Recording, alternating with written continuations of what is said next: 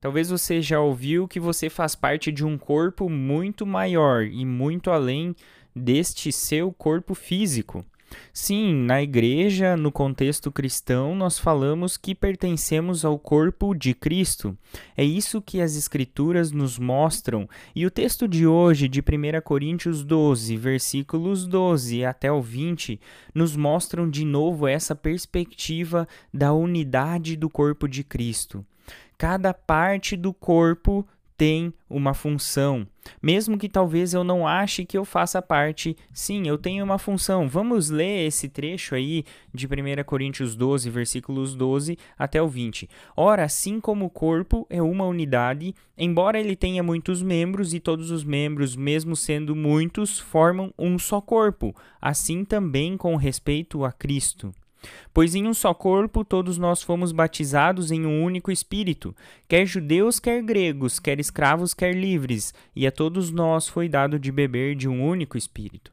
Ou seja, Paulo aqui nos está falando de que agora não há mais divisão, não importa se eu sou branco ou negro, se eu sou é, gaúcho, catarinense, se eu sou de esquerda, se eu sou de direita, se eu sou gentil, se eu sou pagão se eu sou é, um estrangeiro, se eu sou da minha nacionalidade brasileira, agora não importa, porque todos nós fazemos parte de um só corpo, nós estamos unidos em um só espírito, nós bebemos de um único espírito e por isso que cada um de nós como o corpo tem uma função, tem uma parte e está na unidade.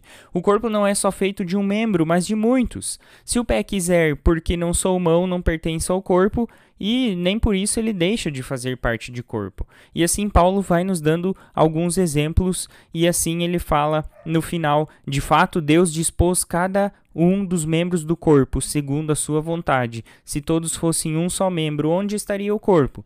Assim há muitos membros, mas um só corpo. Queridos, é, Paulo ele está falando aqui num contexto de uma fala sobre a imoralidade sexual. Só que, além de tudo isso, na concepção paulina, ou seja, também na concepção que Deus mostrou e revela a partir do corpo, a gente precisa entender que o corpo físico pertence ao Senhor. O relacionamento com Deus inclui o corpo. Por isso que nós somos chamados a termos um estilo de vida com saúde, porque nós também devemos honrar a Deus com o nosso corpo.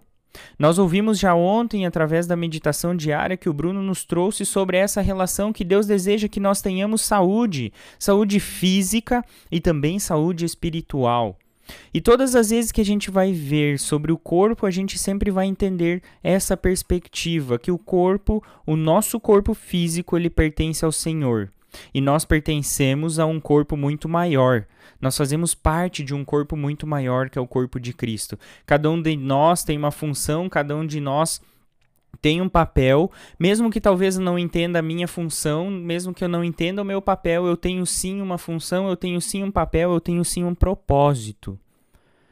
Porque eu pertenço ao corpo de Cristo. Eu sou um corpo que pertence ao Senhor e faço parte de um corpo muito maior. Por isso, queridos, Deus deseja que nós tenhamos um estilo de vida com saúde, porque o nosso corpo pertence a Ele. Deus deseja que nós entendamos o nosso propósito com o nosso corpo.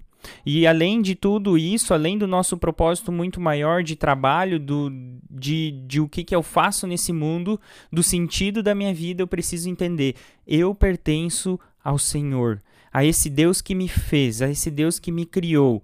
E com esse meu corpo eu preciso honrar a Deus, com esse meu corpo eu preciso viver a Deus, nas, em todas as perspectivas, porque eu sou um ser integral diante de Deus.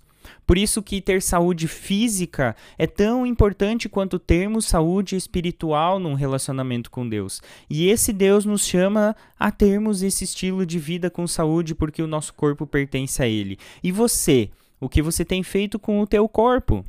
Essa é a pergunta. O que você tem feito com a tua saúde? Você tem honrado a Deus também com o seu corpo? Você tem honrado a Deus também com a sua saúde? Você tem buscado honrar esse teu corpo que é do Senhor? Se não, você pode começar agora. Ainda há tempo. Que Deus abençoe seu dia, que possamos ter essa perspectiva para sempre e termos esse estilo de vida com saúde, porque o nosso corpo é do Senhor. Que Deus os abençoe.